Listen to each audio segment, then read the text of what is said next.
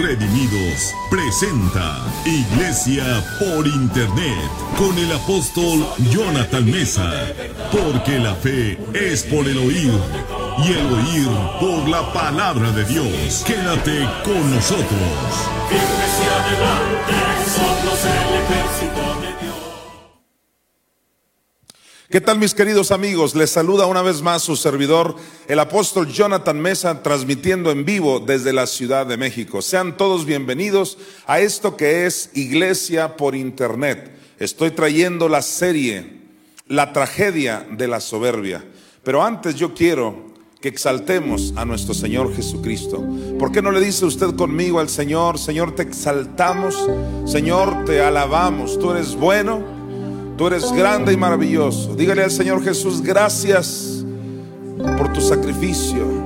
Dígale al Padre, gracias porque todo lo bueno viene de ti, oh Señor. Dígale gracias al Espíritu Santo porque su presencia es maravillosa y hace la diferencia en nuestras vidas.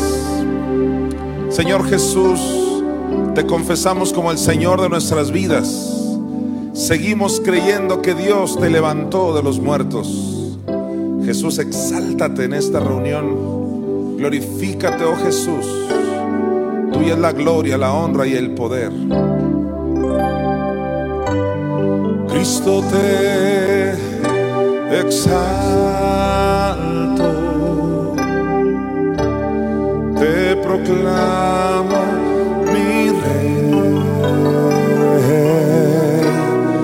al estar tú aquí, Señor, me entrego en adoración. Cristo te exalto, Cristo te exalto. Proclámalo, te proclamo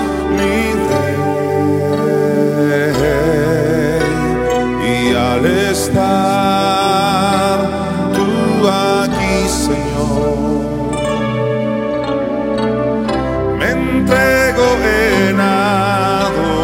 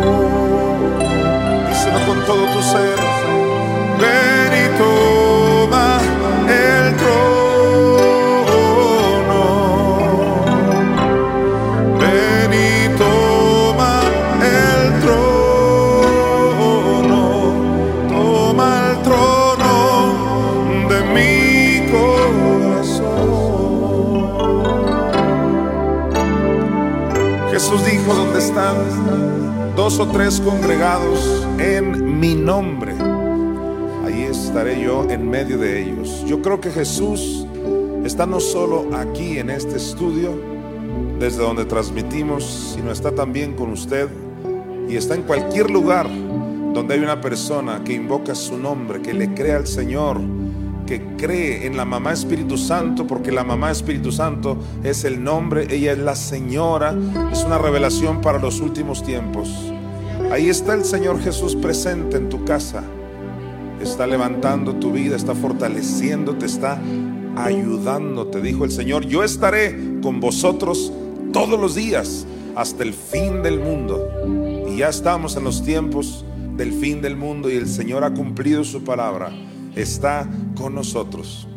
Yo le pido que oremos antes de comenzar a enseñar y predicar la palabra de Dios. Mi Padre, te pedimos espíritu de sabiduría y revelación en el conocimiento de tu palabra, que sean alumbrados los ojos de nuestro entendimiento.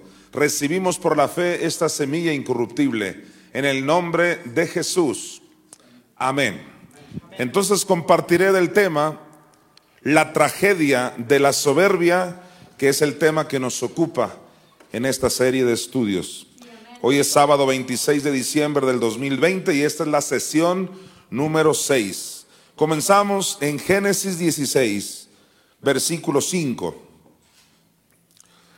Dice así, entonces Saraí dijo a Abraham, mi afrenta sea sobre ti, yo te di mi sierva por mujer, y viéndose encinta, me mira con desprecio. Juzgue Jehová entre tú y yo. Subraya la parte que dice, me mira con desprecio. Esta situación de Agar respecto a Sara representa la humillación que quiere traer continuamente el sistema de ley a los que somos libres de la gracia de la mamá Espíritu Santo. Esto Pablo lo dijo muy claro en Gálatas 4, del 21 al 22. Ayer vimos un poco de esto y Pablo dio la aplicación de esto que tú viste en Génesis 16, 5, donde Agar estaba menospreciando a Sara, a la gran Sara, imagínate. Agar, la esclava, ahora la menospreciaba. Y eso es lo que sucede hoy. Esta esclava, esta bruja, esta iniquidad menosprecia a la verdadera señora, que es nuestra Madre Espíritu Santo, menosprecia a los que somos libres. Nos quiere reducir a un sistema de esclavitud, de ley. Vamos a ver la aplicación que le dio no Jonathan Mesa, sino el apóstol Pablo. Gálatas 4 del 21 al 22 dice, Decidme los que queréis estar bajo la ley, ¿no habéis oído la ley? Porque está escrito que Abraham tuvo dos hijos, uno de la esclava, el otro de la libre. Entonces ahí vemos claramente las dos mujeres que vimos en Génesis 16.5, que es Agar y Sara. Sara representa a nuestra Madre Espíritu Santo, que es la libre, da hijos para libertad y conoceréis la verdad, dijo Jesús en el Evangelio de Juan, y la verdad os hará libres. Nadie puede ser verdaderamente libre a no ser que conozca la verdad. ¿Y cuál es la verdad? Que una mujer levantó al Hijo Jesucristo de entre los muertos. Pero esta mujer espiritual, que es la iniquidad representada en Agar, menosprecia continuamente a Sara y a sus hijos. Es importante los que quieren seguir en el sistema de ley, preservar el judaísmo y demás, que entiendan que eso es arrogancia total. No hay religión más arrogante que la judaica. Fueron ellos, nunca se te olvide, fueron ellos los que mataron a nuestro Señor Jesucristo. Y esta no es una actitud antisemita. Antes de que me juzgues, tendrías que juzgar primero al apóstol Pedro, que fue el, el quien les dijo a los judíos en su cara, vosotros matasteis al autor de la vida. A lo suyo vino, dice Juan 1.12, y los suyos no le recibieron, mas a todos los que le recibieron se nos dio la potestad de ser hechos hijos de Dios. No nos jactamos de eso, pero sí estamos agradecidos porque Dios ha tenido misericordia de todo el mundo. Juan 3:16, porque de tal manera amó Dios al mundo, no solo a los judíos. Cristo vino no a los suyos, dice a lo suyo. Y lo suyo es tratar con el mundo entero, pagó el precio total para que todos a través de su obra redentora nos acercáramos al Padre. Pero el ser humano trata a través de regalar virotes o bolillos o como le llamen, pan, ropa, cobijas, eh, no bebo alcohol, no me drogo. Lo que no han entendido es que ellos irán sobrios al infierno. Repartiendo ropa irán al infierno, porque no es eso lo que salva. Hay una jactancia en la ley que no se han dado cuenta. Han construido su propia torre de Babel, es decir, su propio método para llegar al cielo. Pero hay un solo método y es el sueño que tuvo Jacob. Jacob tuvo un sueño donde había una escalera que iba desde la tierra hasta el cielo. ¿Qué parte de la tierra? El corazón de la tierra, dice Mateo 12:40. Esa escalera sube desde el corazón de la tierra, desde el infierno hasta el cielo. Eso sí es lo que te salva. que si confesares con tu boca que Jesús es el Señor y creyeres que Dios le levantó del infierno, del corazón de la tierra, serás salvo. Eso es lo que nos salva. No nos jactamos en nuestras obras, sino en la obra preciosa de nuestro Señor Jesucristo. Pablo enfatizó esto en Romanos 3:27. No te pierdas esta poderosa enseñanza. Mira Romanos 3:27 dice Pablo, ¿dónde pues está la jactancia? Queda excluida. Y es que Pablo venía hablando de que somos justificados por la obra de nuestro Señor Jesucristo. Vayamos al versículo anterior que es el 26, Romanos 3:26, para contextualizarnos. Dijo Pablo, con la mira de manifestar en este tiempo su justicia y es que el ser humano busca su propia justicia, se justifica por sus acciones. Me porté lo suficientemente bien, me abstuve de esto y hasta de comer esto otro. Esa es su propia justicia, muy parecida a la judaica. Pablo fue el pleito que tuvo con los Gálatas y con muchos de los judíos. Aquí dice en Romanos 3:26, con la mira de manifestar en este tiempo su justicia, a fin de que Él sea el justo y el que justifica al que es de la fe de Jesús. El plan de Dios es que el que justifique sea Jesucristo y no tus buenas obras. Esto me recuerda a lo que Pablo dijo aquí mismo en Romanos. Nos vamos a ir al capítulo 10, por favor. Y Pablo dijo en Romanos 10, versículo 3, refiriéndose a los judíos. Dice Romanos 10, 3, porque ignorando, ¿quiénes? Los judíos. Ignorando la justicia de Dios y procurando establecer la suya propia, no se han sujetado a la justicia de Dios. Wow, más claro no puede estar. Necesitas un buen teólogo chafa para que te enrede ahí. Pablo dice que ellos no se sujetaron a la justicia de Dios, establecieron la suya propia, las leyes. Y es en este contexto donde Pablo en, en, el versículo 9 dice ya que si confesares con tu boca y nos dio la clave de la salvación. Y en el versículo 1 Pablo está orando por Israel para que sean salvos. Qué golpe tan duro para aquellos que creen que todo Israel ya son salvos. Pablo está orando para que lo sean, porque no lo son. Mientras no tengan a Cristo, no lo son. Pablo dijo en Romanos 3 que los verdaderos judíos son los del corazón. Y esto no es jactancia, esto es conocer la palabra de Dios. Regresemos a Romanos 3 para ver lo que sí es jactancia. Dice Romanos capítulo 3, versículo 26, y vamos a leer corrido hasta el 27. Con la mira de manifestar en este tiempo su justicia a fin de que Él sea el justo y el que justifica al que es de la fe de Jesús. Mira el 27. Una vez que entiendes la justicia de Dios, mira el 27. ¿Dónde pues está la jactancia? Cuando tú entiendes que eres justificado por la obra de Cristo, ¿de qué te puedes jactar? Llegarás al cielo y ¿qué le vas a decir? Yo dejé de beber cerveza ¿Te vas a jactar de qué? ¿De que dejaste de comer carne de puerco? ¿De qué te vas a jactar? ¿De qué tan bien, te portaste? ¿Que tú no fumabas? ¿De qué te vas a jactar? ¿Dónde queda la jactancia? Dice Pablo. Wow, queda excluida.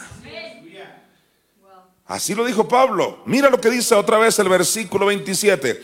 ¿Dónde pues está la jactancia? Queda excluida. ¿Por cuál ley?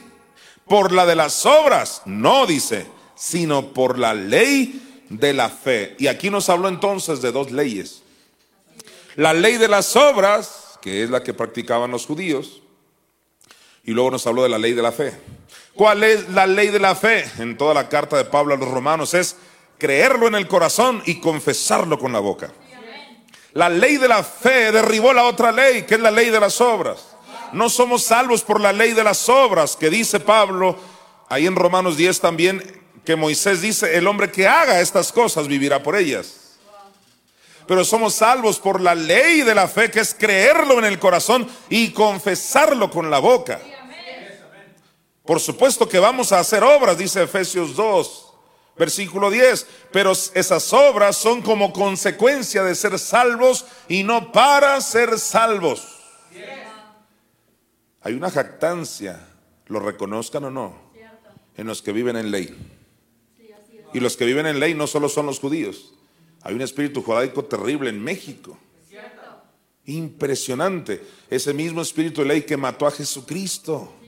Porque llegó Jesucristo y sanando en sábado y haciendo un montón de cosas que los judíos no practicaban y que les pareció una abominación y le dijeron, demonio tienes, terminaron crucificando al Hijo del Dios viviente. Hoy en día hay un espíritu de ley terrible, la gente ya no escucha la palabra si te ven con un tatuaje, ya no escucha la palabra de Dios si ven a una mujer que se pinte el cabello. ¿Por qué?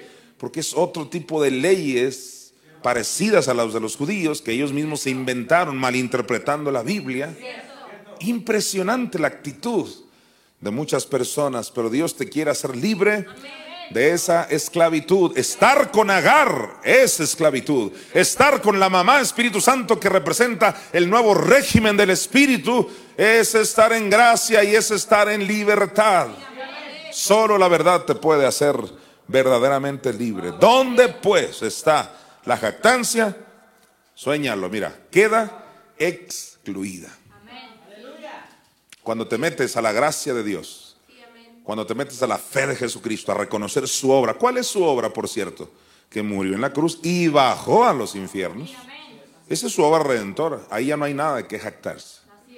Ahora sí hay mucho que agradecer. Gracias Señor porque puedo orar.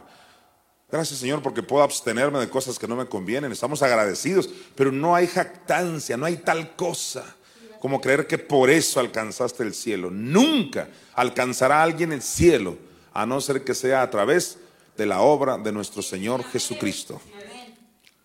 Entendiendo eso, vamos a conectar estos pasajes con Colosenses 2, del 16 al 18.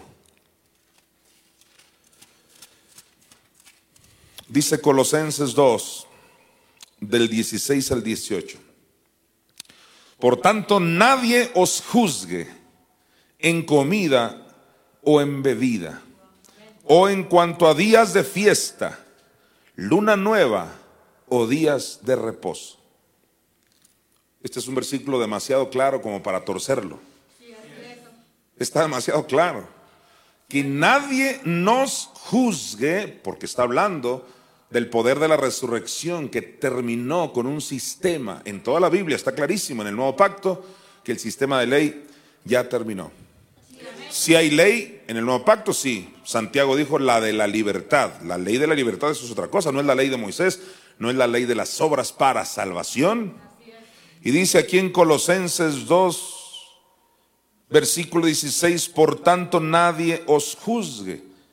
¿Por qué dice por tanto? Porque el versículo anterior, el 15, dice, y despojando a los principados y a las potestades los exhibió públicamente, triunfando sobre ellos por medio de él, no dice en la cruz. La versión Reina y Valera 1960 puso en la cruz, por eso muchos creen que triunfó Cristo en la cruz. Esta es una traducción errónea. La más antigua dice triunfando por medio de él, o sea, por su sacrificio. No fue en la cruz, fue en la resurrección, no en la cruz. Pero sí, la versión correcta dice por medio de él, a través de él, a través de su obra a través de su sacrificio. Y una vez entendiendo que todos esos principados y potestades fueron exhibidos públicamente, es cuando ya dice en el versículo 16, por tanto, nadie os juzgue en comida o en bebida. Porque Pablo sabía que los judíos cuidaban mucho la cuestión de la comida y de la bebida. Entendemos que hay cosas que no conviene comer, pero de que no te convengan a que las practiques como un acto que te va a salvar o te va a hacer mejor que los demás. Ahí está la gran diferencia. Hay una jactancia en aquellos que son vegetarianos y menosprecian a los que comen eh, carne. Hay una jactancia en aquellos que no comen carne de puerco y creen que están más cerca de Dios. Esa jactancia, lo reconozcan o no, es soberbia pura. Y esa jactancia queda excluida cuando te sometes a la verdadera justicia de Dios, conociendo la obra de Cristo. A los redimidos nos ha servido bastante conocer la obra completa de Cristo, que es que sufrió la cruz, pero también el infierno. ¿Cómo puede alguien venir a convencernos de que algún acto de abstenerse de nos va a salvar cuando Cristo sufrió demasiado. Pablo dijo, si por la ley fuese la justicia, entonces por demás murió Cristo. Si me voy a salvar por guardar leyes, pues ¿para qué vino Cristo? Si tu ley me salva, ¿para qué vino Cristo? El fin de la ley es Cristo, dice Romanos 10:4, para justicia a todo aquel que cree. Que si lo crees y lo confiesas, te salvas. Y nosotros en agradecimiento terminamos haciendo obras porque somos inteligentes. Pero el crédito se lo lleva la obra perfecta de nuestro Señor Jesucristo. Y es aquí cuando Pablo enfatiza en Colosenses 2.16, por tanto nadie os juzgue. Este versículo hace temblar al diablo. Nadie os juzgue en comida o en bebida o en cuanto a días de fiesta, que es lo que practicaban los judíos, eh, luna nueva o días de reposo. Hoy en día nos quieren meter a toda cosa las fiestas judías. No somos judíos, entiéndelo. No somos judíos en la carne, somos judíos en el espíritu. Con todo y arbolito de Navidad nos vamos al cielo. Aleluya. Somos gentiles, pero salvos por la gracia de Dios. Que son fiestas paganas. Más pagano es no creer que Cristo sufrió el infierno.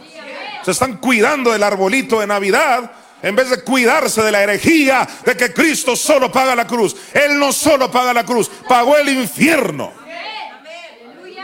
Así que yo mañana pudiera comerme un pan de muerto sin problema. No tengo nada que ver con la muerte, solo me gusta el pan y punto. Y a la gente hoy le gustan las lucecitas, ellos no están pensando en Semiramis y en esas historias que te contaron a ti. Que si son ciertas o no, no nos interesa. Les gustan las luces, a mí me gusta el pan de muerto, no es que celebre eso. Estamos en la gracia.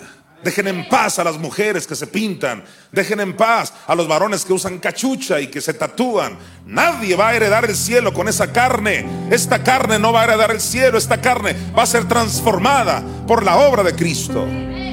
Todo el que creyó en Cristo será salvo. Con tatuajes o no. Bebiendo Coca-Cola, café o cualquier otra bebida.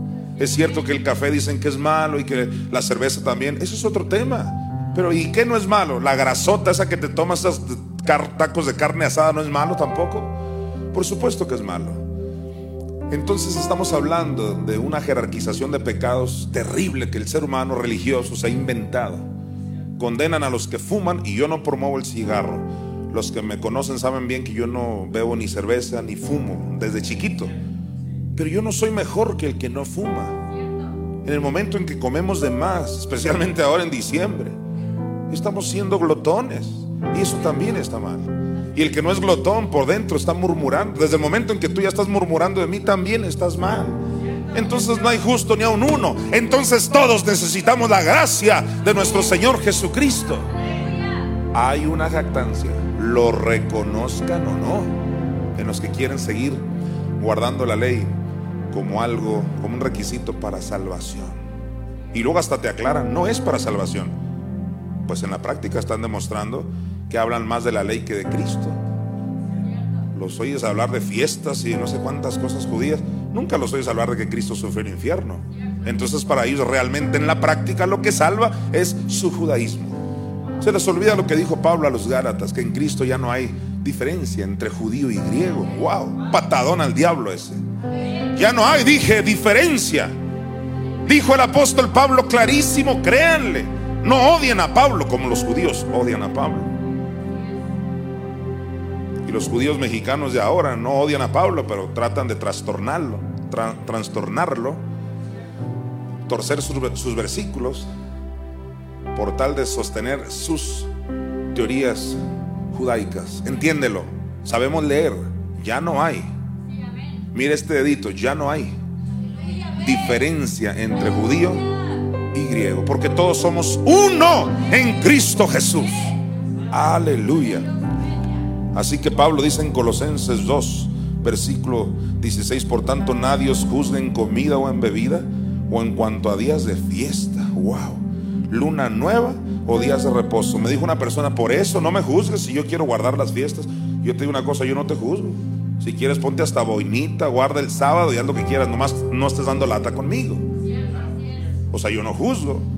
Si tú quieres guardar el sábado, si tú dices, yo me quiero hasta circuncidar, llégale, sin problema. Yo no te voy a juzgar a ti, pero eres tú el que quieres juzgar a los que no hacen eso. Porque lo reconozcas o no, lo tienes como un requisito, un precepto divino para alcanzar la salvación. Los que estamos en la gracia del Señor, que conocemos la obra completa de Jesucristo, nos jactamos únicamente en la circuncisión que dijo Pablo en Romanos 3, que es la del corazón. Somos nacidos de nuevo, somos salvos por gracia. Seguimos estudiando en Colosenses 2, pero ahora nos vamos a ir eh, corrido del 16 al 18. Por tanto, nadie os juzgue en comida o en bebida, o en cuanto a días de fiesta, luna nueva o días de reposo, todo lo cual es sombra. Wow, mira esto. ¿Qué, qué vas a hacer con el 17? ¿Torcerlo también? Todo lo cual es sombra de lo que ha de venir. Pero el cuerpo, otra versión dice la sustancia, es de Cristo. Esas eran sombras que no comían animales de ciertas características, eran sombras de que ahora no te contamines con malos espíritus. No comían puerco, claro, el puerco era una sombra de malos espíritus inmundos. Son sombras. O sea, ¿qué quieres? Son sombras. Ahí lo dice. No me puedo quedar en las sombras, entiéndelo. La sustancia, o sea, el cumplimiento es Cristo. Pero luego dice el 18, nadie os prive de vuestro premio. Sabes, el premio es todo lo que Cristo logró a favor de todos aquellos que le creamos. Pero es que hay gente que a través de la ley nos quieren quitar nuestro premio. Nos quieren quitar nuestra prosperidad, nuestra salud, nuestra libertad en Cristo Jesús. Son espías de nuestra libertad, dijo Pablo a los de Galacia. Y Pablo nos previno claramente y dice, nadie os prive de vuestro premio afectando humildad. ¿Qué quiere decir afectando humildad? Haciéndose los humildes. Porque hoy escogí este tema en esta sesión número 5 como introducción, que es muy importante. Es la sesión número 6. En esta sesión 6 como introducción quise hablarte de esto, de la ley, de la gracia, de Agar, de Sara, porque es tan común de estas falsas humildades. Que nadie te robe tu premio afectando humildad haciéndose el humilde, como si guardar la ley te hace más humilde, te hace más religioso lo que te hace.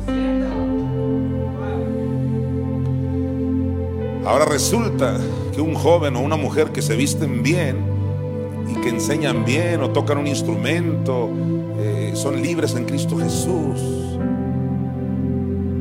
Ahora resulta que no son humildes. ¿Sabes? Porque la ley se basa en las apariencias. La ley juzga por las apariencias. Ver una mujer con su vestido largo y dicen, ella es una mujer santa. Qué ignorancia tan total. ¿Por qué te va a hacer santa el traer el vestido largo? Ahora que si lo quieres traer largo, adelante, pero no digas, nomás no digas, por lo menos a mí, no me digas que eso es santidad ni que eso es humildad. Han confundido la humildad con otras cosas. Con decirte que en México se cree que ser pobre es ser humilde. Mucho mexicano, mucho mexicano cree así. Entre más pobre, más humilde.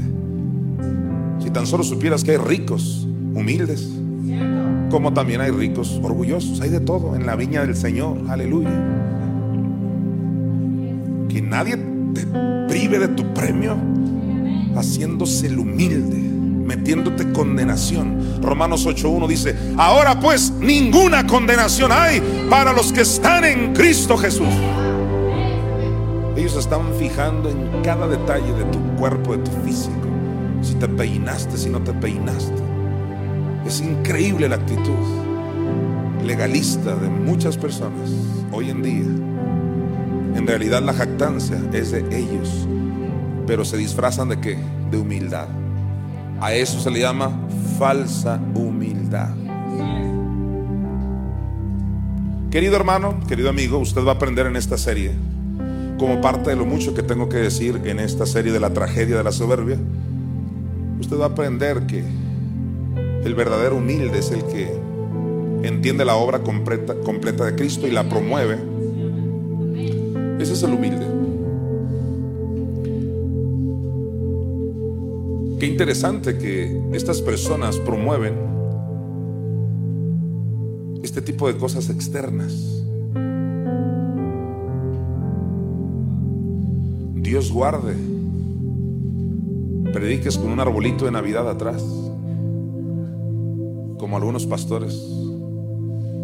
Dios guarde, prediques con aretes, por ejemplo, si eres mujer pero son los mismos que pisotean la obra de Cristo. Nunca has visto a uno de esos decir, y Cristo pagó la cruz y el infierno. Claro que no, porque ahí está la verdadera soberbia. Y se jactan de que si no traes aretes, eso sí, te mete, te mete al cielo o te mete en santidad. Qué cosa tan terrible. Qué asquerosidad e iniquidad que vino a torcerlo todo. Yo te voy a demostrar por las escrituras cuál es la verdadera humildad cómo la soberbia realmente ha afectado al reino de Dios. Colosenses 2 del 16 al 18. Por tanto, nadie os juzgue en comida o en bebida, entiéndalo, o en cuanto a días de fiesta, luna nueva o días de reposo. Todo lo cual es sombra. ¿Qué parte de sombra? ¿No entiendes? Todo lo cual es sombra de, de lo que ha de venir, pero el cuerpo es de Cristo o la sustancia. Mire el 18, nadie os prive de vuestro premio, afectando humildad y culto a los ángeles. En realidad lo que están haciendo es darle culto a los ángeles. ¿De qué ángeles habla aquí? De los caídos. Estás dando culto a los ángeles caídos, porque son ellos los que quieren reducir a esclavitud al creyente nacido de nuevo. Por eso Dijo Pablo que cuando una mujer se quita el velo, dice, para, lo hace para regocijo de los ángeles. Los ángeles de Dios, los de Dios, porque hay una tercera parte que cayó, que están junto con el diablo. Los ángeles de Dios se regocijan al, al ver la libertad en una mujer. Pero los que te quieren reducir a esclavitud, te juzgan en lo que comes, en lo que bebes, en las fiestas, en los días de reposo, un montón de cosas. No se han dado cuenta pero Pablo lo dijo, le están dando culto a los ángeles. Sí, estás haciendo que se pongan bien contentos esos ángeles caídos, que quieren ver a la mujer triste, derrotada, condenada, con una falsa humildad. Y no solo a la mujer, sino al varón también. Pues dice aquí, mira, nadie os prive de vuestro premio afectando humildad y culto a los ángeles, entremetiéndose en lo que no ha visto ¿En lo que qué? En lo que no ha visto. ¿En qué se entremeten? En lo que no han visto. ¿Qué es eso? No tienen revelación. De pronto ven ahí en Mateo 5 cuando dice eh, que Jesús dijo, no vine a abrogar la ley, vine a cumplirla. ¿Y qué crees que ven ellos?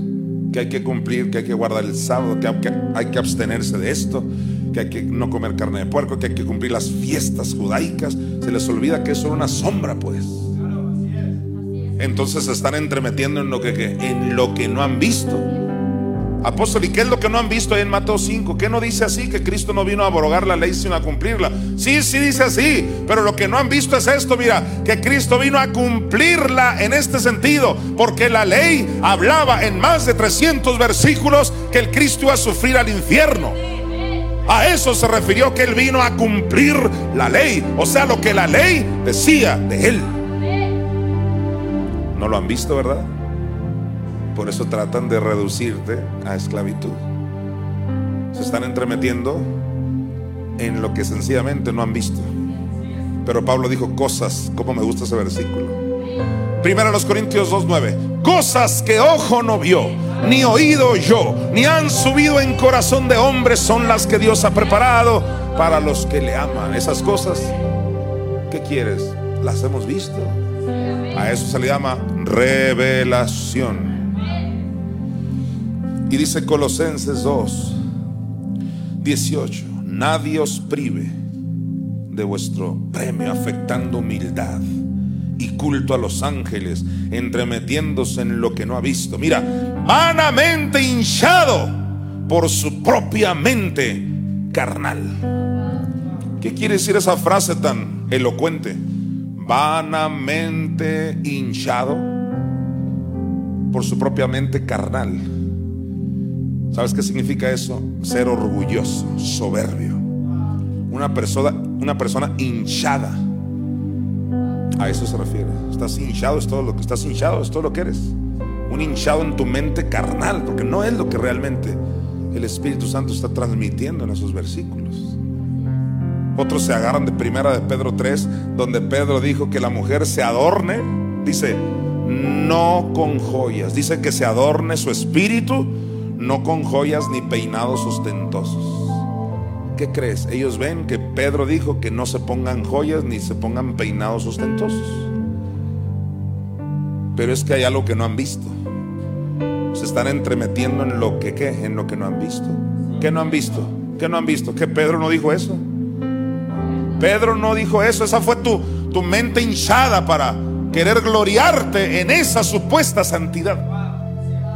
Pedro lo que dijo es que si te vas a adornar mujer, que sea en tu espíritu. En otras palabras, si es ante Dios, tus joyas físicas no le van a impresionar. Que si es ante Dios, te adornes tu interior. Pedro dijo el espíritu afable y apacible, que es de grande estima delante de Dios. Pero no está quitándote las joyas. Si así fuera, la primer terrible pecadora sería Rebeca la nuera de Abraham, quien el propio Abraham le dio zarcillos y hasta en la nariz le puso. Hoy en día, la hermana Rebeca no tuviera campo en ninguna de estas congregaciones legalistas. ¿Sabes qué es? Están vanamente hinchados de su propia mente carnal. Porque ese es el cuadro básico que les heredaron, que les dijeron y les dijeron, eso es santidad. Hay una soberbia terrible con este espíritu judaico, con este espíritu de ley. Seguimos aprendiendo del Maestro Jesús. Mira Juan 12, del 42 al 43. Y dice Juan 12 del 42 al 43. Con todo eso, aún de los gobernantes, muchos creyeron en Él, o sea, en Cristo. Pero a causa de los fariseos, y créeme que hay muchos fariseos hoy en día. Sí, fariseos que viven en Israel, esquina con Juárez. Créemelo. Juan 12, 42. Con todo eso, aún de los gobernantes, muchos creyeron en Cristo, pero a causa de los fariseos que no lo confesaban para no ser expulsados de la sinagoga. Entonces muchos están creyendo la verdad, pero no confiesan, no lo dicen para no que para no ser expulsados de su sinagoga. Y tal vez tú te desesperes y digas, pero ¿por qué no mejor se salen y buscan la verdad. Ah, la razón es esta, mira. Versículo 43. Porque amaban más la gloria de los hombres que la gloria de Dios. ¿Por qué no se salían y se iban con Jesucristo? Porque preferían quedar bien con su sinagoga. Pero sí creían en Él, pero se detenían por los fariseos. ¿Por qué? Porque aquí lo dice Juan, amaban más la gloria de los hombres que la gloria de Dios. Y hay gente que es lo que ama más. Es que ahí me la dieron de diácono, es que estaba a punto de salirme, pero me la dieron de copastor, de contrapastor. Y es así como muchos líderes retienen a sus miembros, a sus miembros dándoles un puesto. Terribles fariseos del día de hoy ni entran ni dejan entrar. Ciegos, guías de ciegos. Pero dejemos que la palabra nos siga alumbrando. En Efesios 2 del 8 al 9. Gloria a Dios. Mira Efesios. Aleluya. Efesios 2 del 8 al 9. Dice, porque por gracia sois salvos. Por medio de la fe. La palabra gracia viene del griego caris, que entre otras cosas significa gratis, gratuito. El hombre no puede hacer absolutamente nada para salvarse. Solo creer en el regalo gratuito de la salvación que es el sacrificio de Cristo. Ya todo lo demás que hagas es pilón. Pero eres salvo por gracia. Y en Efesios 2, versículo 8 dice, porque por gracia sois salvos por medio de la fe, y esto no de vosotros, pues es don de Dios. Oh, el 9. El 9 necesitas un teólogo chafísimo, no chafa, chafísimo, para que te enrede en el 9. Mira el 9. Uh, irrefutable el 9, mira, no por obras para que nadie se gloríe. En otras palabras, si fuera por obras, yo tendría de qué gloriarme. Yo tendría de qué jactarme. Los de alcohólicos anónimos se jactan de que ya no beben. Yo siempre les digo, felicidades, irás al infierno sobrio. ¿Por qué? Porque necesitas no solo dejar de beber, sino a Cristo. Y cuando digo no solo dejar de beber, no estoy diciendo que por esas obras también se van a salvar, sino que dejar de beber te va a ayudar para tener una vida de calidad en la tierra. Pero necesitas a Cristo. No creas que por eso ya te ganaste el cielo. Yo sé que algunos que me están viendo dicen, no, yo nunca he creído eso. Ah, tú no, pero tu vecino sí. Porque siempre que hablamos la verdad, nunca falta alguien que diga, no, sí, no, no, tranquilo, yo nunca he creído eso. Está como cuando decimos que la gente cree que Dios manda males y lo vemos en todos los videos y ya cuando los confronto dicen, no, yo nunca he dicho que Dios manda un mal. Porque a la hora de confrontarlos, ellos mismos se sienten avergonzadísimos de haber dicho ese disparate. Pero en la práctica hay quienes creen realmente que porque no fuman, no Dios guarde, ven a un cristiano fumar le dicen caíste de la gracia, pero ellos sí pueden tragarse 300 tamales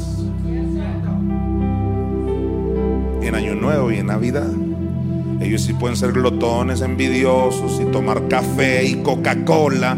Con la Coca-Cola se limpia una taza de baño, te informo. Eso es lo que le hace a tus órganos. Puedes ver a un cristiano con Coca-Cola, pero no lo puedes ver con un cigarro, porque te dijeron que el cigarro es del diablo, la Coca-Cola no hipócritas fariseos.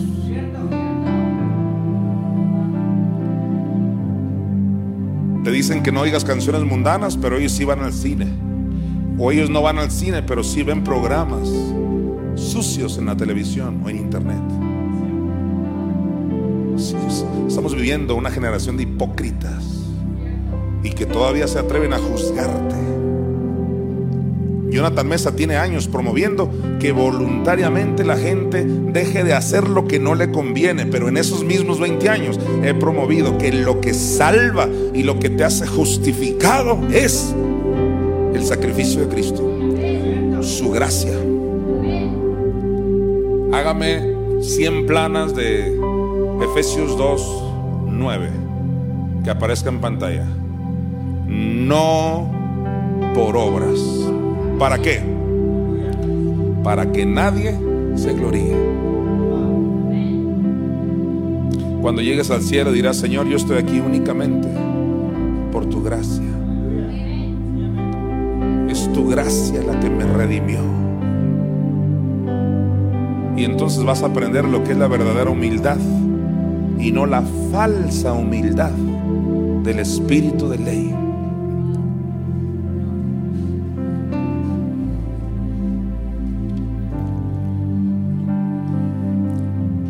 Pablo en Gálatas 6 del 13 al 14 nos dijo una triste realidad.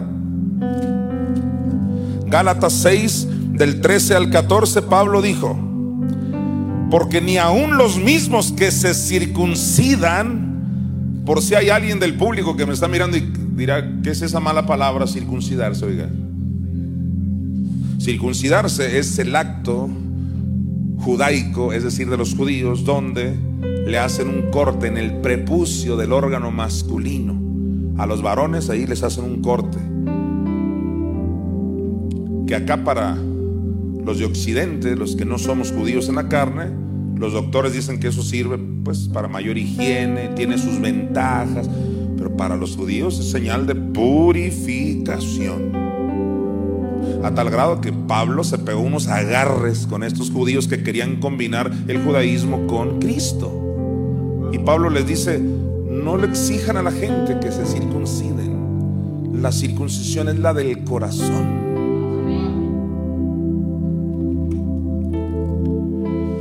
Y dice Pablo algo tremendísimo aquí en Gálatas 6 del 13 al 14. Porque ni aun los mismos que se circuncidan guardan la ley.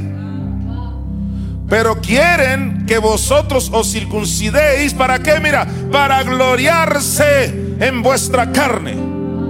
O sea, ni aun ellos guardan la ley. Claro, obvio. Es que, es que nadie la guarda. Si alguien la guardara, entonces otra cosa fuera, ya estarían volando estas personas. Pero dice Pablo, ni esos que se circuncidan guardan la ley. Solo lo que quieren es gloriarse, dice, en vuestra carne.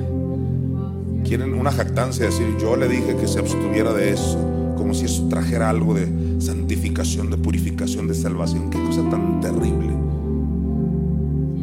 Pablo concordó con Santiago en ese sentido. Mira, vamos rápido a Santiago. En Santiago capítulo 2, versículo 10 dice algo tremendo. No apto para cardíacos ni religiosos. Dice Santiago 2, 10. Porque cualquiera que guardare toda la ley, pero ofendiere en un punto, se hace culpable de todos.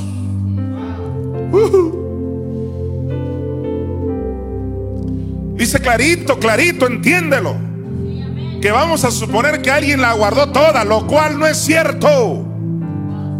Porque Jesús lo dijo y Pablo lo dijo, ustedes no guardan la ley. Nada más quieren estar dando lata. Gloriarse en la carne de otros, es todo. Pero suponiendo que alguien la guardó, dice, pero ofendiera en cuántos puntos? En uno, no en dos, en uno. Con uno, con uno que infringe, dice, ya se cuenta que la, la violó toda la ley. Así lo dice, mira. Pero ofendiera en un punto se hace culpable de todos, como de todos, de todos los puntos. Y hasta te aclara en qué sentido, mira, versículo 11, porque el que dijo no cometerás adulterio, también ha dicho no matarás. Ahora bien, si no cometes no cometes adulterio, pero matas, ya te has hecho transgresor de la ley. ¿Por qué habló de adulterio y de matar? Buenísimo ejemplo. Porque normalmente los que critican a los adúlteros y a los fornicarios, ellos matan y tú dices, no, nunca han matado. ¿Cómo no? Cuando te odian a ti, están matando. Y dice Santiago, pues si el, mismo, el que dijo no, no cometerás adulterio, es el mismo que dijo no matarás. En otras palabras, ¿por qué ves tan grave que el que comete adulterio, fornicación y al que mata, o sea, al que odia a su hermano, que es un equivalente, no lo ves tan grave? Si es el mismo Dios que dijo lo mismo. Recordemos la primera de Juan.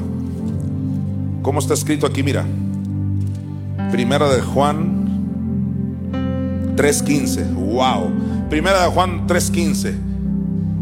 Esta es la terrible soberbia de la ley, mira. ¿Estás ahí en primera de Juan 3:15? Todo aquel que aborrece a su hermano es homicida. Y sabéis que ningún homicida tiene vida eterna permanente en él. En otras palabras, en cuanto a Dios le concierne, está tan igual el adúltero como el que aborrece a su hermano. Wow y mil veces wow. Con razón, con razón, si nos regresamos a Gálatas 6, 13, ¿qué dice Gálatas 6, 13? Porque ni aun los mismos que se circuncidan guardan la ley, pero quieren que vosotros os circuncidéis. ¿Para qué? Para gloriarse en vuestra carne. Mira el 14. Este es Pablo, mira. Pero lejos esté de mí el gloriarme sino en la cruz de nuestro Señor Jesucristo. En otras palabras, Pablo está diciendo, si yo me he de gloriar en algo, es en la cruz de Cristo. Y es que lo que muchos no saben es que hay dos cruces.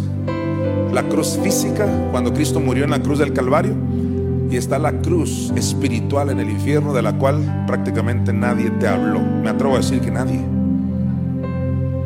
Apocalipsis 11:8 dice claramente que Jesús también fue crucificado en esa otra parte espiritual que se llama Soma y Gomorra, que es una alusión al infierno. El Salmo 22, cuando dice horadaron mis manos y mis pies, ahí está hablando de una crucifixión espiritual. En Romanos 6, cuando Pablo habla de que fuimos crucificados, estaba hablando del descenso de Cristo, del bautismo de Cristo el descenso de Cristo a los infiernos. Hay una crucifixión. Yo, al igual que Pablo, me glorío en la cruz de Cristo. O sea que Cristo fue sacrificado tanto en la cruz del Calvario como en la cruz espiritual en el infierno. De eso me jacto yo. Ahí sí. Yo veo que usted como que se gloría. Amén, me glorío en la muerte espiritual de Jesús. En eso me glorío. No me glorío en que soy perfecto en la carne porque no lo soy. Me glorío en que gracias a su sacrificio un día de estos me voy a perfeccionar. En eso me glorío. Pero los fariseos, los escribas, los saduceos y todos los feos te van a criticar como si ellos fueran perfectos. Increíble. Darán cuentas. Los soberbios, categóricamente lo digo, de acuerdo a Malaquías 4.1, pasarán por la gran tribulación. Tenemos que ser humildes y decir, yo me equivoco. Con decirte que ellos dicen, Dios en su soberanía me tiene así, no me merezco esto, pero Él me mandó ese mal, soberbia pura. Si fueras humilde, dijeras, yo le abría alguna puerta al diablo. Entonces estamos viendo, querido público, querido auditorio, que la soberbia es una verdadera tragedia. Te lleva al infierno, te lleva a la gran tribulación, te hace perderlo todo.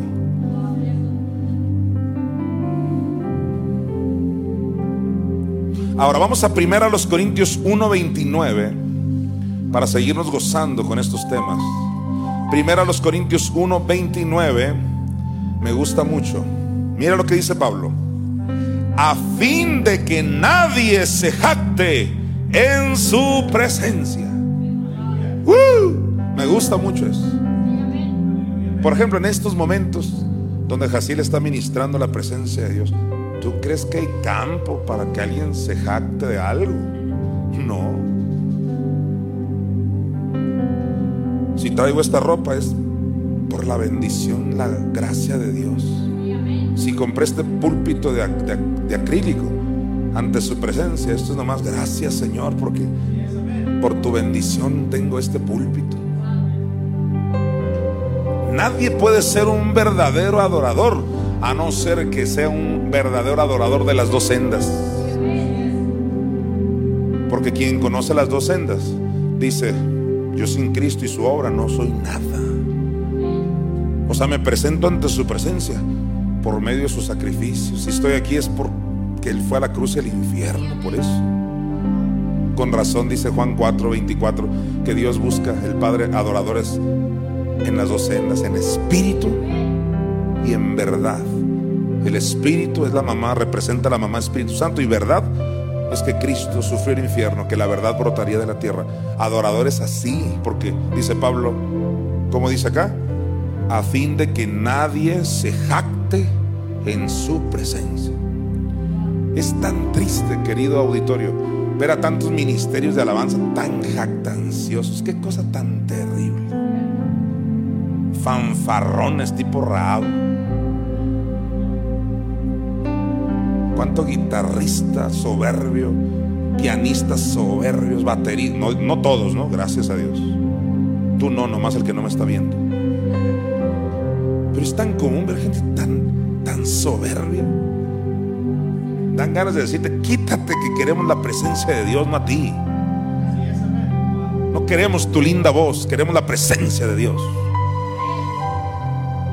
Preferimos una chimoltrufia cantando, pero que nos lleve a la presencia de Dios, que un cantante haciendo toda clase de arreglos, pero solo manifestando una altivez. Ah, pero gracias a Dios que no nos dieron a escoger.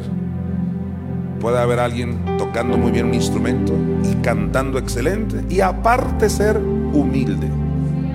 Pero los encuentras con lupa a fin de que nadie se jacte en su presencia. Tú que eres panderista, ¿por qué panderea? Para que te vean, para lucir tu cabello, ¿para qué, para qué lo haces? ¿Cómo es que te enojaste tanto el otro día que la líder de alabanza, la líder de panderos te dijo, hoy no vas a ministrar hasta el otro domingo? Y te enojaste tanto como, como si le estuvieras haciendo un favor a la iglesia con tu participación. Si fueras realmente humilde, dirías, sí, amén. Lo que usted diga, señorita directora. No, pero se rebelan ante sus líderes porque no son humildes porque en realidad lo que dicen es, me quitaste enfrente, yo ya traía mi vestido, mi peinado. Yo, yo no entiendo, yo no sé cómo le van a hacer esas personas cuando venga el día del juicio. Pura asquerosa vanidad. Y Jonathan Mesa cree en el ministerio de panderistas, de banderas, de música. Yo creo en eso, yo soy músico. Pero también sé que muchos de estos músicos, cantantes, bailarinas y panderistas y demás están expuestos. Llega el espíritu soberbio a creer que porque estás, olvídalo. No porque estás ahí. Lo que queremos es la presencia de Dios, entiéndelo. De pronto pasa una persona que a lo mejor no canta tan bien, pero se siente la presencia de Dios, porque son instrumentos de Dios. Hace años un cantante dijo una anécdota muy interesante de, aquella persona que quería entrar al coro y nunca la dejaron entrar al coro. Porque ya habían unos cuantos seleccionados ahí, recomendados y todo en el coro. Y le dijo, Señor, yo quería entrar al coro, llorando, yo quería entrar y te pido que me uses en algún otro coro que, que salga. Yo te quería servir ahí. Y Dios le dijo, ¿cuál coro? No estaba oyendo al coro. Dios no escucha, y lo vamos a ver ahorita, no escucha a los soberbios. Cuida tus formas de cantar, tus formas de ministrar. Bájale 20 rayas, 100 rayas. Estamos para exaltar al Señor. No estoy promoviendo la mediocridad, nadie me malinterprete. Pero cuando uno ve cada cantante, uno se pregunta, ¿a quién quieren honrar? ¿A quién quieren glorificar? Vuelve a ver las palabras de Pablo que son tremendas. Dice primero los Corintios 1:29, a fin de que nadie se jacte en su presencia. Estamos ahora mismo ante la presencia de Dios. No te jactes de nada. Ahí en su presencia es, Señor, por tu gracia estoy aquí.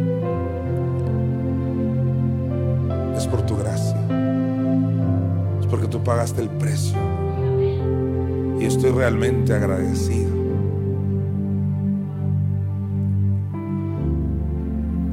Todos levanten sus manos ante el Padre.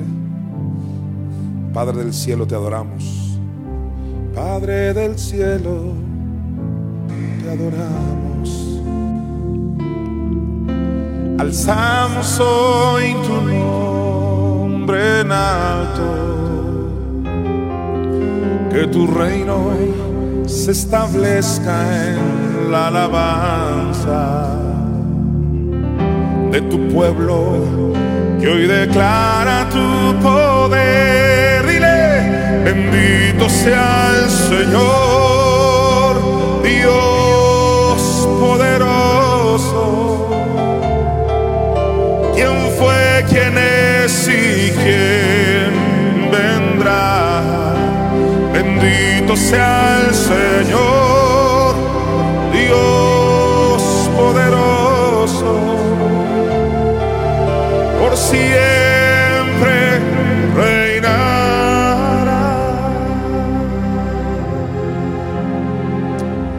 Te adoramos Padre, te adoramos Jesús. Te adoramos Espíritu Santo en espíritu y en verdad. Ese mismo Pablo que dijo en 1 Corintios 1:29, a fin de que nadie se jacte en su presencia, es el mismo que dijo en el 31 lo siguiente, mire usted, para que como está escrito, el que se gloría, gloríese en el Señor. Si de algo nos hemos de jactar, es en que la gente oiga el sacrificio completo de Cristo. En eso sí me glorío en la cruz de Cristo. De hecho, la palabra aleluya viene del hebreo halal. Halal, que es jactarse de. Aleluya. ¿Me jacto de qué? ¿De mis buenas obras? No. ¿De mi buena voz? No. ¿De que sé tocar tremendo? No. Me jacto de aquel que fue a la cruz y al infierno para redimirme. Yo no sé cómo alguien puede invertir tanto tiempo en su instrumento y no invertir tiempo en la palabra de Dios, en la palabra de verdad. Cómo alguien puede invertir tanto tiempo en su voz y no invertir tiempo en promover el sacrificio de Cristo. Entonces, ¿de qué se jactan? ¿De qué te jactas? ¿Cuáles son tus énfasis? ¿Tu empresa? ¿No estás promoviendo la- las dos sendas? ¿De qué te jactas? ¿De tus uñas? ¿Cómo te las pintaste? ¿Qué es lo que tú promueves? ¿Tu cabello? ¿Tu foto? ¿Qué promueves? ¿Estás promoviendo al Cristo que sufrió el infierno? No lo he visto. O cada año que creyendo que le haces un favor a Dios, diciendo, mira, voy a poner que la Navidad significa, no seas religioso. Dios te ayudó todo el año, como para que en Navidad quieras hacerle el favor ahora. ¿De qué te jactas? ¿De tu buen cuerpo porque estás haciendo ejercicio? ¿De tus fotos en el gimnasio? No he visto que salgas con una Biblia hablando la palabra. No te estoy condenando, te estoy haciendo reflexionar de lo que realmente es la soberbia. Si alguno se gloría, que se gloríe en el Señor.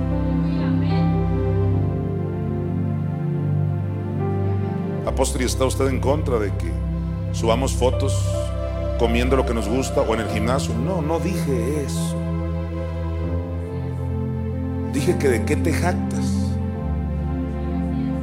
Y hay una frase en comunicación que dice así, mira, todo comunica. Tú dices, yo me jacto de Cristo. ¿Dónde? ¿Dónde? ¿Dónde lo escribiste? ¿Dónde lo escribiste? ¿En qué? ¿En el Instagram? ¿En Facebook? ¿En dónde? ¿En Twitter? No lo he visto. ¿Dónde? ¿O dónde predicaste? ¿Dónde te viene un parque? ¿Dónde? ¿Dónde es que te jactas? ¿En tu baño? No lo creo. Pero las cosas públicas son solo de tu ropa, de lo que cantas, de lo que comes. Increíble esta generación. ¿De quién se jacta? Para que como está escrito, el que se gloría, gloríese en el Señor.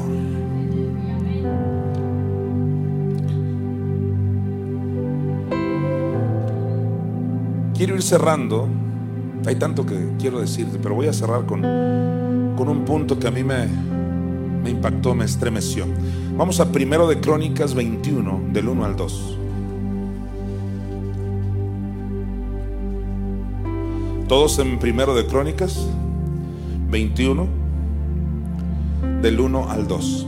Tremendo lo que vas a oír.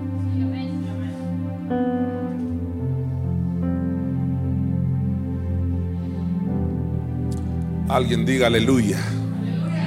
¿Qué significa aleluya? Entre otras cosas, jactarme del Dios que tenemos. El Dios que yo tengo sana y prospera. El Dios que yo tengo no enferma. El Dios que yo tengo resucitó de los infiernos. Dice primero de Crónicas 21 del 1 al 2. Pero Satanás se levantó contra Israel e incitó a David a que hiciese censo de Israel. ¿Qué es un censo? Un censo es contar tu gente. El censo para saber cuántos mexicanos hay. Los censos del INEGI, no solo para saber cuántos mexicanos hay, sino cuántos mexicanos eh, viven en tal situación. Todo depende. En Estados Unidos se hacen censos hasta, hasta para saber cuántos se lavan los dientes y quiénes no. Entre más dinero tengas, un país de mucho dinero, pues hacen censos de todo y saben a qué edades salen las jovencitas embarazadas. Censos para informarte de. En el caso de David, era un censo para saber con cuántos guerreros, cuántos soldados contaba. Que aparezca en pantalla quién lo incitó.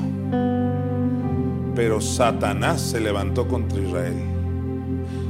Ahora, hay otro pasaje en el libro de Samuel que habla la misma historia. Dice, pero Dios, Dios fue el que incitó a David. La mejor traducción es esta de Primero de Crónicas 21:1. Porque Dios no incita a nadie a lo malo, pero sí es Satanás.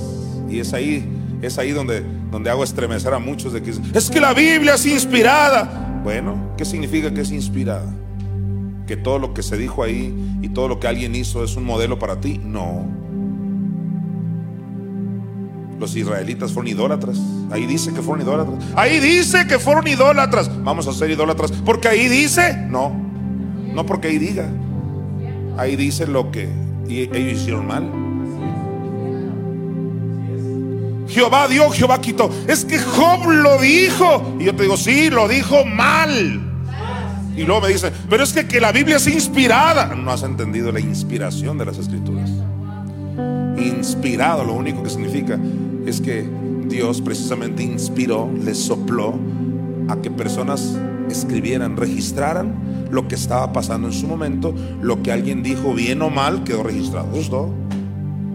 O sea, inspiración es que tú puedes estar seguro que la Biblia fue inspirada. O sea, que Dios quiso que eso se escribiera. No que todo lo que se hizo y se dijo sea un modelo para ti.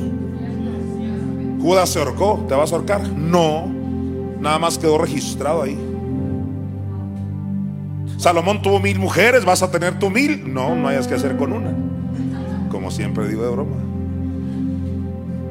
De la misma manera, aquí, aquí ya es el colmo de la revelación. Cuando ves a un Samuel que escribe, Dios incitó a David. Y el autor de Crónicas dice que fue Satanás. Wow. ¿Qué quiere decir eso? Que cada uno, cada autor, que no se sabe quién fue el autor de Samuel ni quién fue el autor de Crónicas, cada uno tenía su teovisión, o sea, la visión de Dios. Teo, Dios. Teovisión, la visión de Dios. Es como ahora. Miran coronavirus y quién dice, Dios lo mandó. Pero aparece Jonathan Mesa y los redimidos y decimos, no, fue Satanás. Son dos teovisiones. Desde entonces ya había teovisiones. Bueno, entendiendo eso que para mí es muy importante y hasta divertido, porque me gusta mucho enseñarlo, nos quedamos con la versión correcta.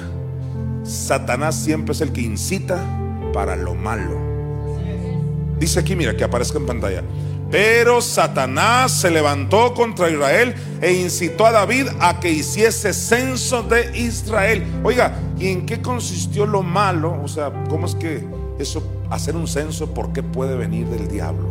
¿Qué no es bueno hacer censos? ¿Qué no es bueno saber con qué y con quiénes contamos? De eso te estaré hablando en estos últimos minutos. Vamos al versículo 2, mira. Y dijo David a Joab y a los príncipes del pueblo, id, haced censo de Israel desde Berseba hasta Dan e informadme sobre el número de ellos para que yo lo sepa. Nótese la jactancia de David. Denme el número de ellos, ¿para qué? Para que yo lo sepa. Si tú lees todo el pasaje, este Joab, colaborador de David, le dijo, no hay necesidad. Todos están contigo, rey, con todo respeto, pero no hay necesidad. Ah, no, David quería saber con cuánto contaba. Y es que nos pasa a todos continuamente. Continuamente reflexionamos, wow, qué bien estoy. Tengo una buena casa, tengo un buen carro, cuento con mis hijos que estudiaron en tal escuela, cuento con seguro de esto, tengo esta aseguranza que nadie tiene. A todos nos pasa y lo disfrazamos de gratitud, aleluya. Yo no estoy diciendo que no hay que darle gracias a Dios, pero hay un punto donde ese censo puede venir del diablo para que tú pongas tus fuerzas en lo que tienes. Todo este año tuve salud, cuento con esto. Y que el diablo sutilmente hace que se te olvide quién te dio eso. Que tú no estás aquí porque eres tan bueno y pesado y tus contactos eres, contactos eres tan sabio, trabajaste acá, lo hiciste muy bien. Hay un punto donde el diablo te quiere enfatizar eso. Qué bien lo hiciste, mira con cuánto cuentas y vas a revisar tus ahorros, oh, cuento con tanto dinero, o vas al banco, cuento con tanto. El énfasis debiera ser yo cuento con la ayuda de Dios, sin su ayuda yo no soy nada.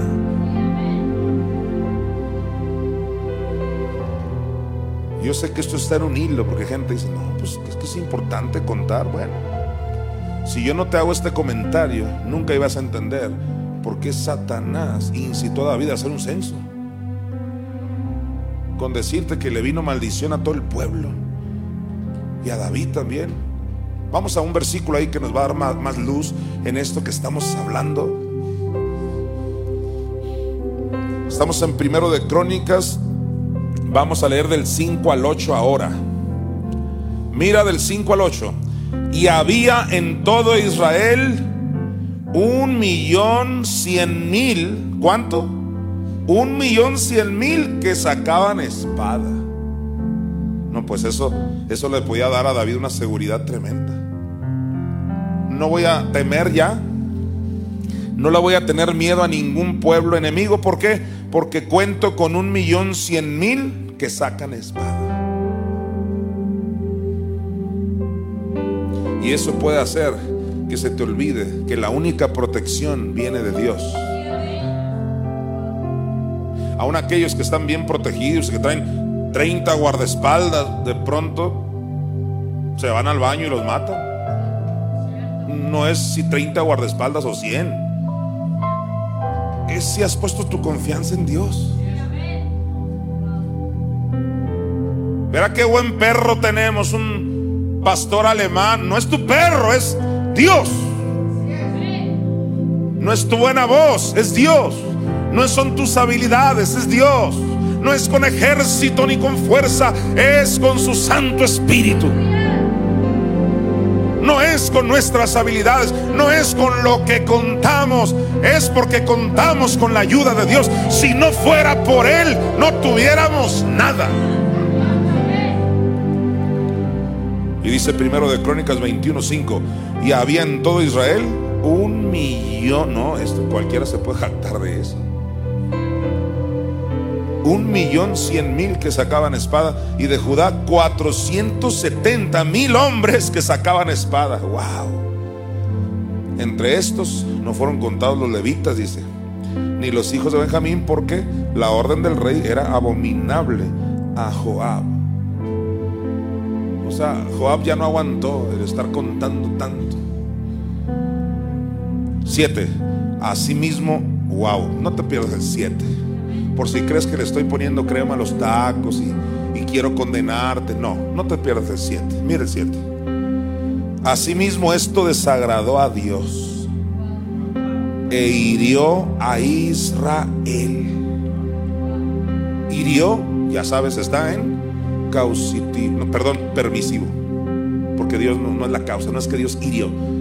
Dios se aparta de los soberbios, los mira de lejos. O sea, te lo voy a decir así, con palitos y bolitas. Haz de cuenta que Dios oyó eso de David y Dios dice, ok, te jactas de todo eso que tienes. Sale, pues nos vemos que te salven tu millón, no sé cuánto de guerreros que tienes. Oh, Dios es un Dios celoso. Quiere que le des crédito a Él. Entonces estás tan grueso y tan pesado, un ejército tan poderoso, sale. Quédate David con tu ejército, yo me voy, me avisas cuando ganes la próxima batalla. Era Dios el que entregaba en sus manos a sus enemigos. Y a veces así nos pasa. Oh, qué tremendo tremenda victoria tuvimos. ¿Por qué? Ah, porque pues estamos tan truchas, tan inteligentes, que bárbaro. No, por su gracia. Claro, yo no, yo no niego que gente tenga virtudes y habilidades, pero aún esas virtudes y habilidades de quién vinieron? De Dios. Todo es gloria a Dios, gloria a Dios, gloria a Dios. Todo para la gloria de Dios. La actitud que tuvo David es la actitud que debiéramos tener tú y yo.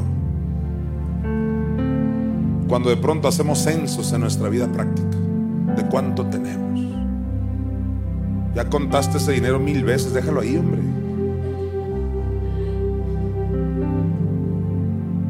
Contara, yo creo que te llegara más, claro que sí.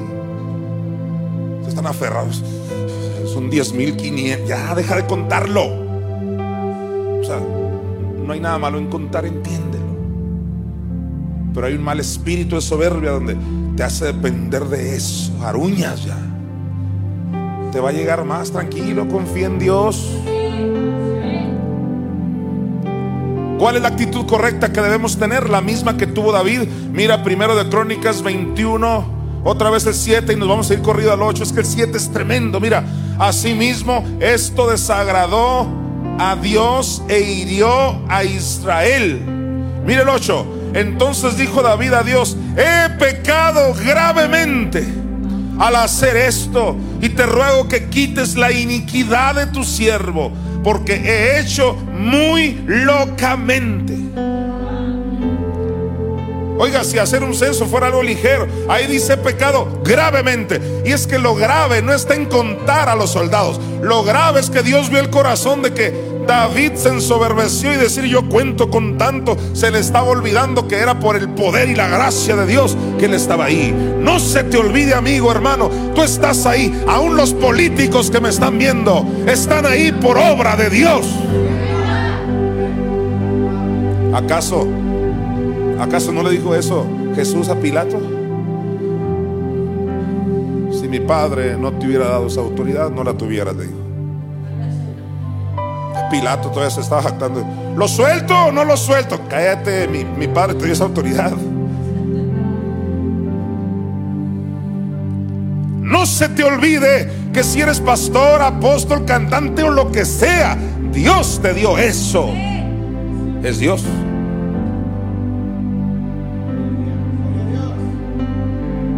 Inclusive me voy a atrever a decirlo. Es Dios que no vio tu fidelidad. Te tuvo por fiel. Aleluya. Por eso Pablo decía, yo estoy aquí por la gracia de Dios.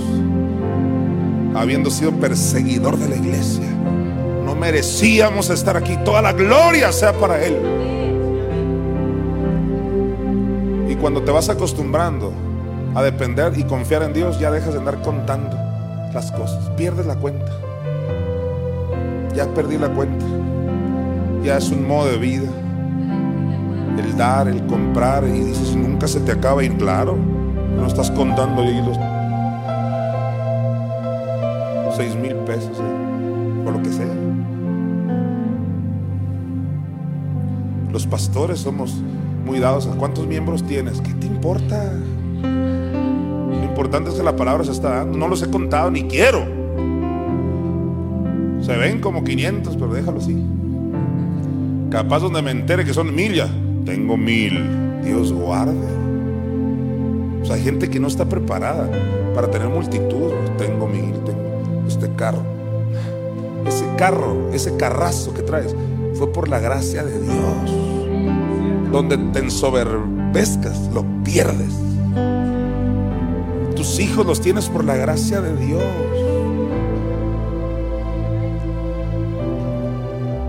Toda soberbia tiene que quedar debajo de nuestros pies. Tenemos que hoy mismo, no mañana, rendirnos. Dejar de contar y ver la ropa que tenemos, el dinero, las personas con las que contamos. Continuamente, gracias Señor. Te adoro. Toda la gloria sea para ti. Gracias Señor. Si invirtiéramos mucho más tiempo en glorificarlo a Él.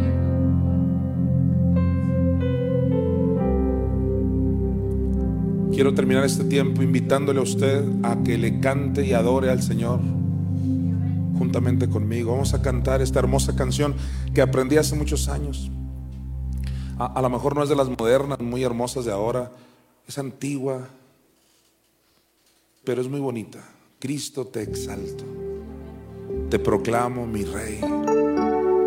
Vamos a dejar este fin de año que Él sea nuestro Señor. Qué tema tan importante para este fin de año. Todo lo que lograste fue por Dios. Por la ayuda de Dios. Sabes, Él está aquí presente y merece toda adoración, todo reconocimiento. Señor, nos entregamos en adoración delante de ti en esta noche. Dígale conmigo. Cristo te exalto, te proclamo mi rey, y al estar tú aquí, Señor, me entrego en adoración. Ven y toma el trono. Benito.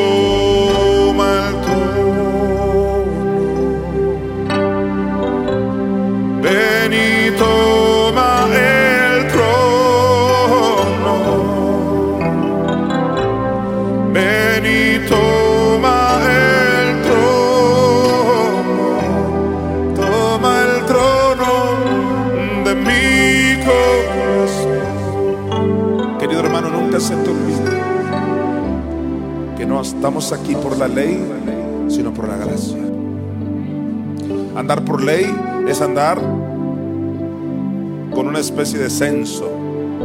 ¿Con qué cuentas tú para agradar a Dios? Con el montón de obras. No, esa es una especie de censo. Es mejor decir ando por gracia porque estoy aquí por la obra de Cristo. Y si alguna buena obra he hecho, que por supuesto son buenas, gloria a Dios. A Él sea la gloria en la iglesia por los siglos de los siglos. Amén. Dígale de nuevo, Cristo te exalto. Cristo te exalto. Vamos, proclámalo iglesia. Te proclamo mi y al estar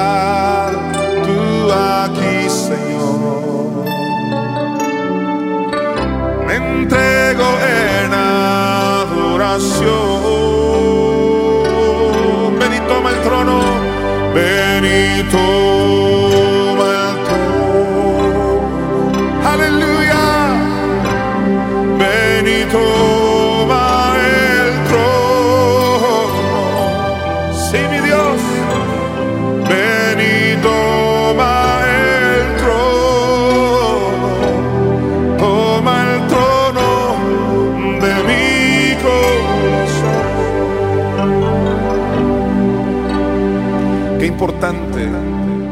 es darle crédito a la obra de Cristo. Sabes, los israelitas recibieron tantos beneficios de parte de Dios estando en el desierto. Dios les dio agua de la roca, alimento, les dio salud, sus ropas no se envejecieron. ¿Y qué crees que dicen los salmos? Y no dieron crédito a sus obras. O sea, se les olvidó que eso venía de Dios. Estamos hoy aquí, en este día, en este fin de año, para darle crédito a Dios. Para que la soberbia no ocupe el trono de nuestra mente, sino que sea nuestro Señor Jesucristo. Él dice, las zorras tienen cuevas, las aves sus nidos, pero el Hijo del Hombre no tiene dónde recostar su cabeza. Nunca más va a pasar eso. Que zorras, que aves, que soberbia estén en nuestra mente. No. Queremos que Cristo se siente en el trono, se entronice en nuestra mente. Dice el Salmo 22, tú que habitas las alabanzas de tu pueblo. ¿Qué significa en el hebreo? Tú que haces tu trono, tú que te entronizas en las alabanzas de tu pueblo. Cuando tú alabas a Dios, estás haciendo la soberbia a un lado y dejas que Él se siente en el trono de tu mente. Adorar a Dios nos ayuda a morir a todo orgullo y reconocer que, que dependemos de Él. Redimidos presentó Iglesia por Internet. Si deseas abrir tu casa para que se enseñe la palabra de Dios, comunícate con nosotros. Declaramos bendición manifiesta para ti y tu familia. Gracia y paz a todos ustedes. Iglesia adelante, somos el ejército de